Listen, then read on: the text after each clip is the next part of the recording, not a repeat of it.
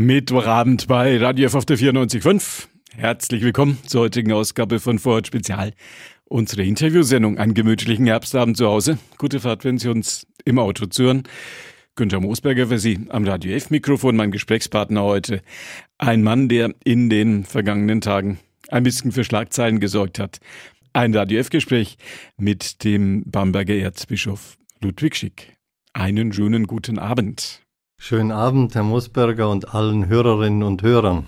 Wir sind hier in der Nürnberger Südstadt, sozusagen an der Bistumsgrenze. Wo verläuft die? Ja, die ganze Innenstadt Nürnbergs gehört zu uns und auch der Norden, dann der Süden, Langwasser, das ist dann Eichstätt.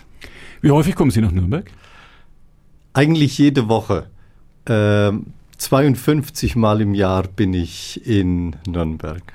Den Frankenschnellweg kennen Sie? Den kenne ich in und aus. Aber auch die Stadt natürlich. In Bamberg heißt es, wenn man morgens um fünf am Domberg unterwegs ist, kann man sie durch die Straßen der Altstadt joggen sehen.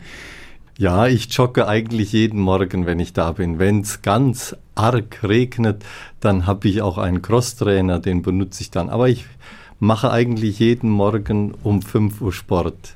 Draußen am liebsten, manchmal drin.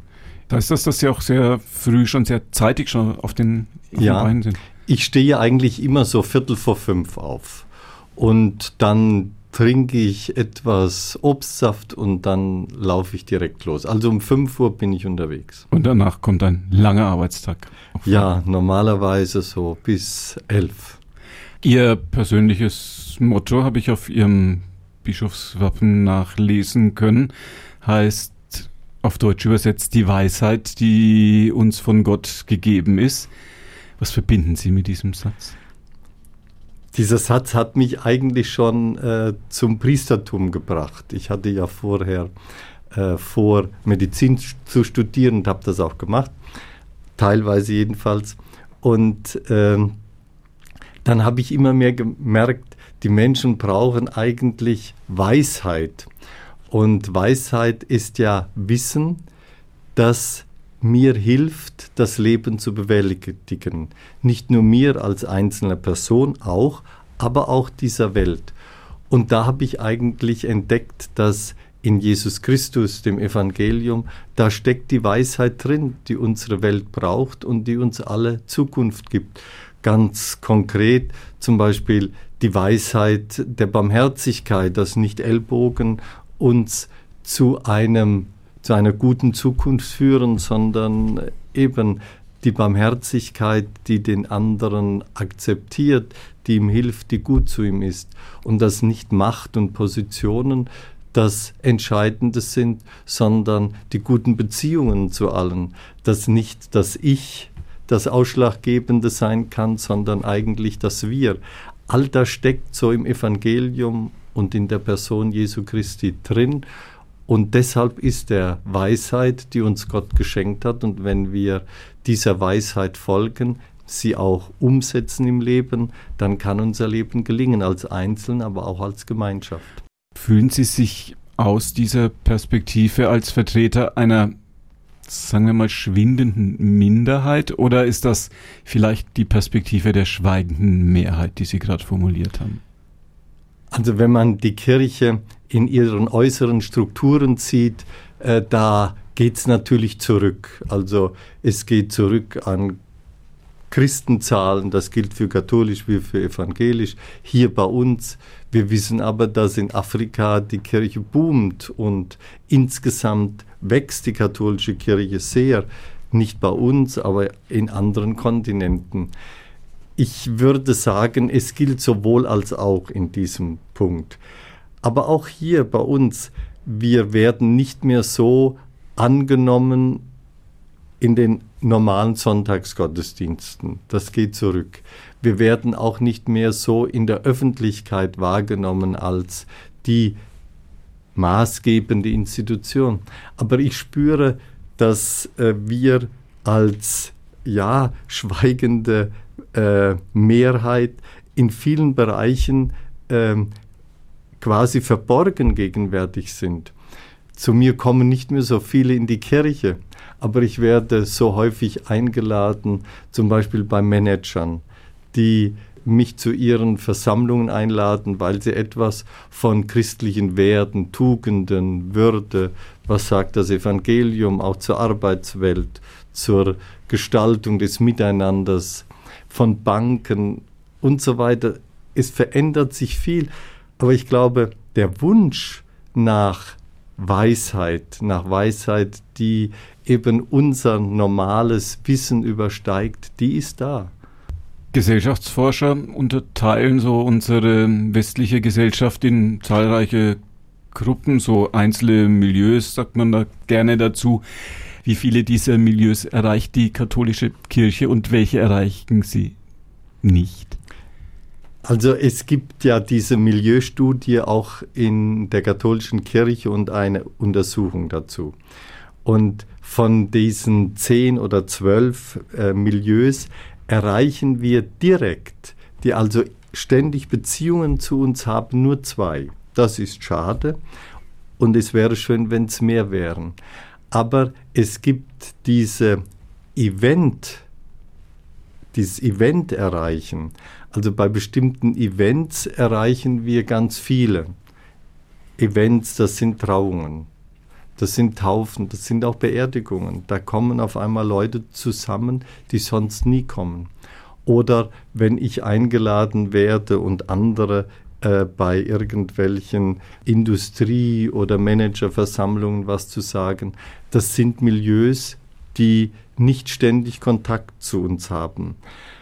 Also in der ständigen Beziehung 2, in der ähm, Eventbeziehung da denke ich, dass wir schon 8, 9 erreichen.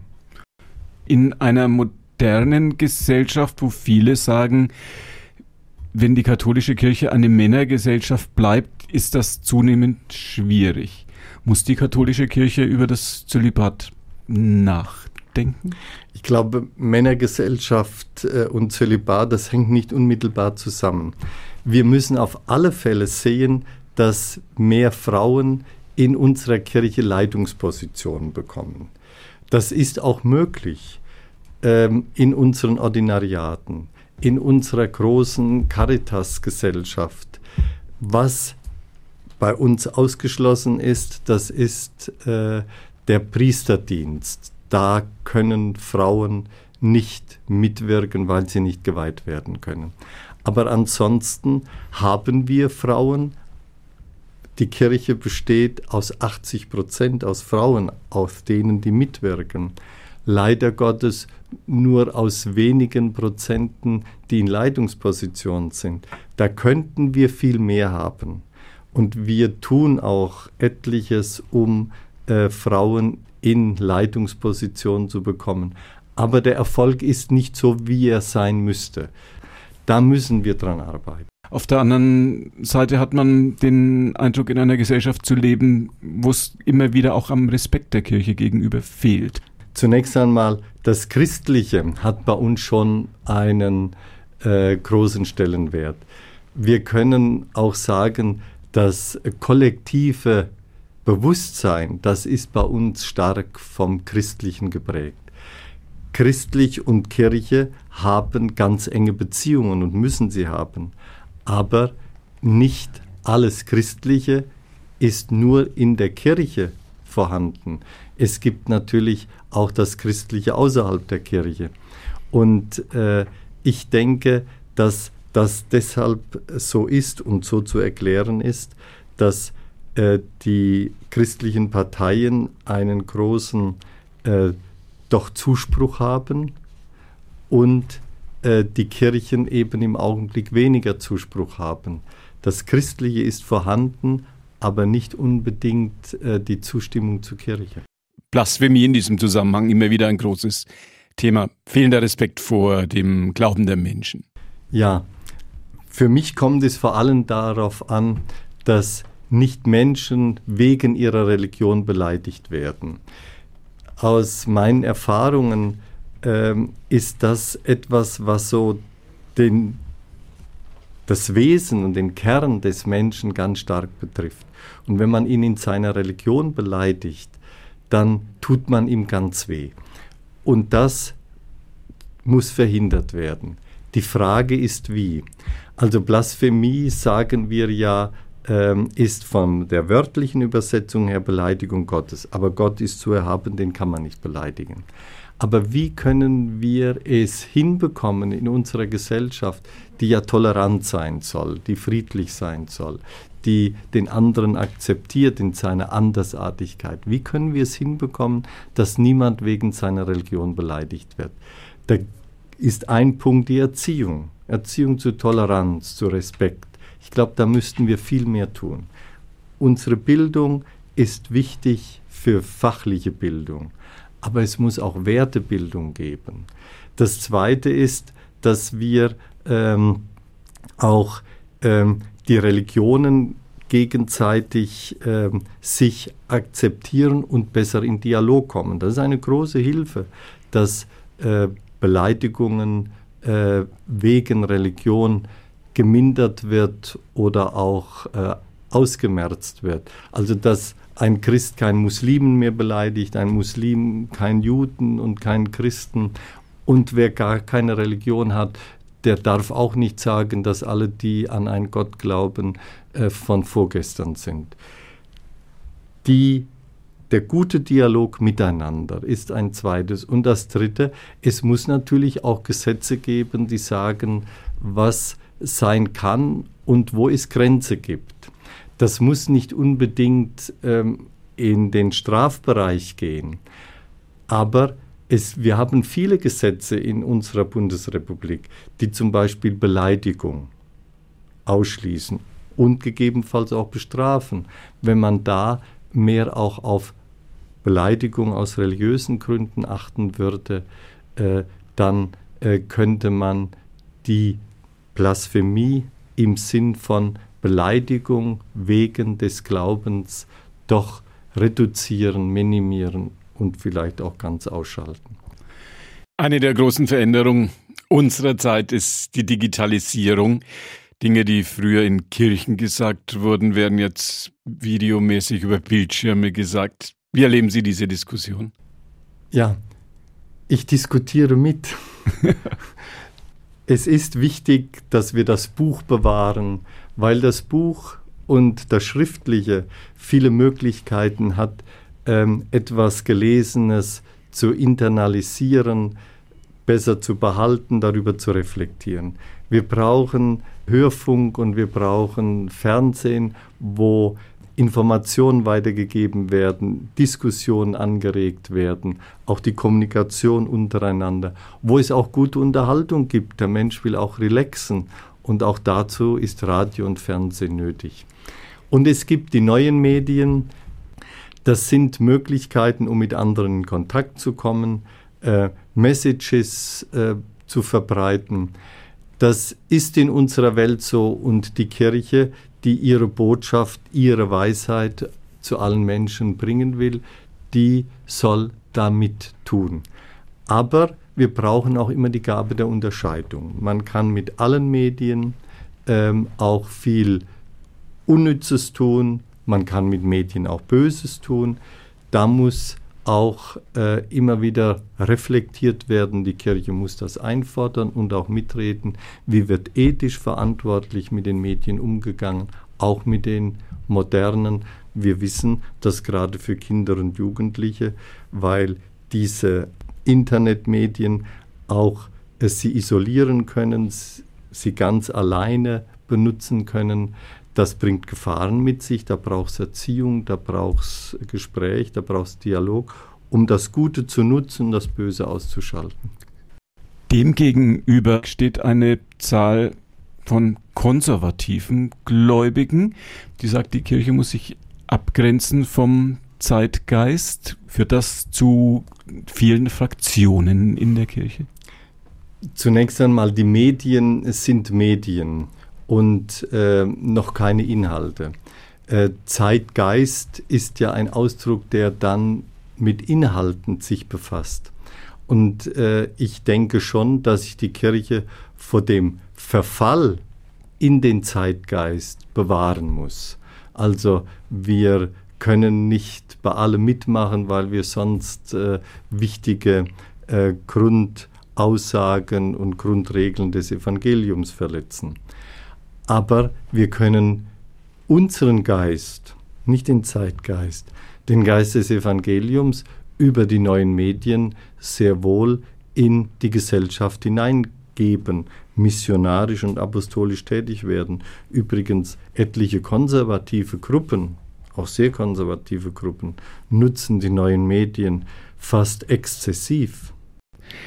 Wir haben eine ähm, Umgebung hier bei uns im Radio F-Studio. Wie erleben Sie diese Ästhetik der Medienwelt? Ihr Arbeitsplatz ist, wenn man in den Bamberger Dom geht oder wenn man auch die Bamberger Altstadt sich anguckt, geprägt von Materialien, die die Jahrhunderte überdauert haben. Wie ist es, wenn man als Erzbischof hier unsere, unsere Knöpfchen und äh, Tastaturen und Bildschirme und das eine oder andere im Kontrast dazu erlebt? Ja, der Dom ist ein Medium, die Kanzel dort ist ein Medium, aber auch hier ist so etwas wie eine säkulare Kanzel. Äh, ich darf die heute hier dieses Medium bei Ihnen benutzen. Wir haben auch ein kleines Studio in Bamberg, das ich immer wieder einmal benutze. Dort kann ich anders, aber doch den gleichen Geist äh, verbreiten. Die Kanzel ist ein Medium, der Dom ist ein Medium, aber auch ein Tonstudio oder ein Fernsehstudio ist ein Medium. Ludwig Schick, der Bamberger Erzbischof, zu Gast in Fort Spezial, unsere Interviewsendung. Ein Mann, der aus der wunderschönen und beschaulichen Welt Bambergs kommt, Weltkulturerbe. Wir erleben sie hier den Nürnberger Süden. Wir haben hier unsere Radio F-Studios inmitten von vielen Industrieflächen, Ringstraßen. All das umgibt uns Siemens MAN, leistet hier alles um uns herum. Der Kontrast ist groß. Es ist anders. Äh, Bamberg hat natürlich dort, wo ich wohne, das Weltkulturerbe quasi greifbar nah. Und die ersten äh, 100, 500 Schritte, die ich tue, da bewege ich mich von meiner Wohnung aus im Weltkulturerbe. Aber wenn ich zwei Kilometer oder drei Kilometer weiterfahre in Bamberg, dann bin ich auch im Industriegebiet Brose und Bosch das ist ähnlich. Ich glaube, man kann nicht Nürnberg mit Bamberg vergleichen, aber man sollte sich sowohl an Nürnberg freuen mit seiner Kultur und wenn man in die Innenstadt geht, da ist voller Kultur. Ähnlich wie Bamberg auch. Und wenn man ein wenig an die Ränder geht, dann ist in Nürnberg sicher mehr Industrie als in Bamberg, in, aber in Bamberg auch. Ich bin auch gern in Nürnberg und komme auch immer wieder gern hierher und genieße auch irgendwie beides. So die Innenstadt mit Clara, mit Elisabeth, mit den Märkten. Das ist eigentlich schön, auch mit der Burg oben. Ähm, ist etwas weiter auch als Bamberg. Ich finde Nürnberg schön und lebe auch gerne in Bamberg. Eines der schöneren Bistümer Europas. Ja, ich freue mich wirklich an diesem Bistum Bamberg mit Nürnberg aber auch dann mit Bamberg oder mit Kulmbach, mit Bayreuth, mit Ansbach, das gehört ja alles dazu, Rothenburg ob der Tauber gehört dazu. Es ist ein sehr vielfältiges und vielschichtiges Bistum, auch mit einer guten Ökumene. Wir haben auch gute interreligiöse Dialoge. Ich bin gerne hier und äh, fühle mich auch hier wohl und arbeite gerne hier. Erzbischof Ludwig Schick, der Bamberger Erzbischof. Zu Gast in Vorort Spezial, unsere Interviewsendung. Ihnen herzlichen Dank. Schön, dass Sie hier waren. Dankeschön Ihnen, Herr Moosberger, und allen noch einen schönen Abend. Ihnen, liebe Radio Förder, sage ich noch, dass das die heutige Ausgabe von Vorort Spezial war. Unsere Interviewsendung. Günther Moosberger war ja Gastgeber. Das Gespräch mit Erzbischof Ludwig Schick war die Wiederholung aus unserem Archiv anlässlich seines Rücktritts. Wenn Sie erst später dazugekommen sind oder das Ganze nochmal in Ruhe nachhören möchten. Auf unserer Internetplattform podio.de Vorhat Spezial gibt es das als Podcast oder auf unserer Internetseite radiof.de Vorhat Spezial können Sie das nochmal in aller Ruhe nachhören. Und da steht's dann lang und länger. Ihnen danke fürs Zuhören und noch einen gemütlichen Abend bei Radio F auf der 94.5. Die heutige Episode wurde präsentiert von Obst Kraus. Ihr wünscht euch leckeres, frisches Obst an eurem Arbeitsplatz? Obst Kraus liefert in Nürnberg, Fürth und Erlangen. Obst-Kraus.de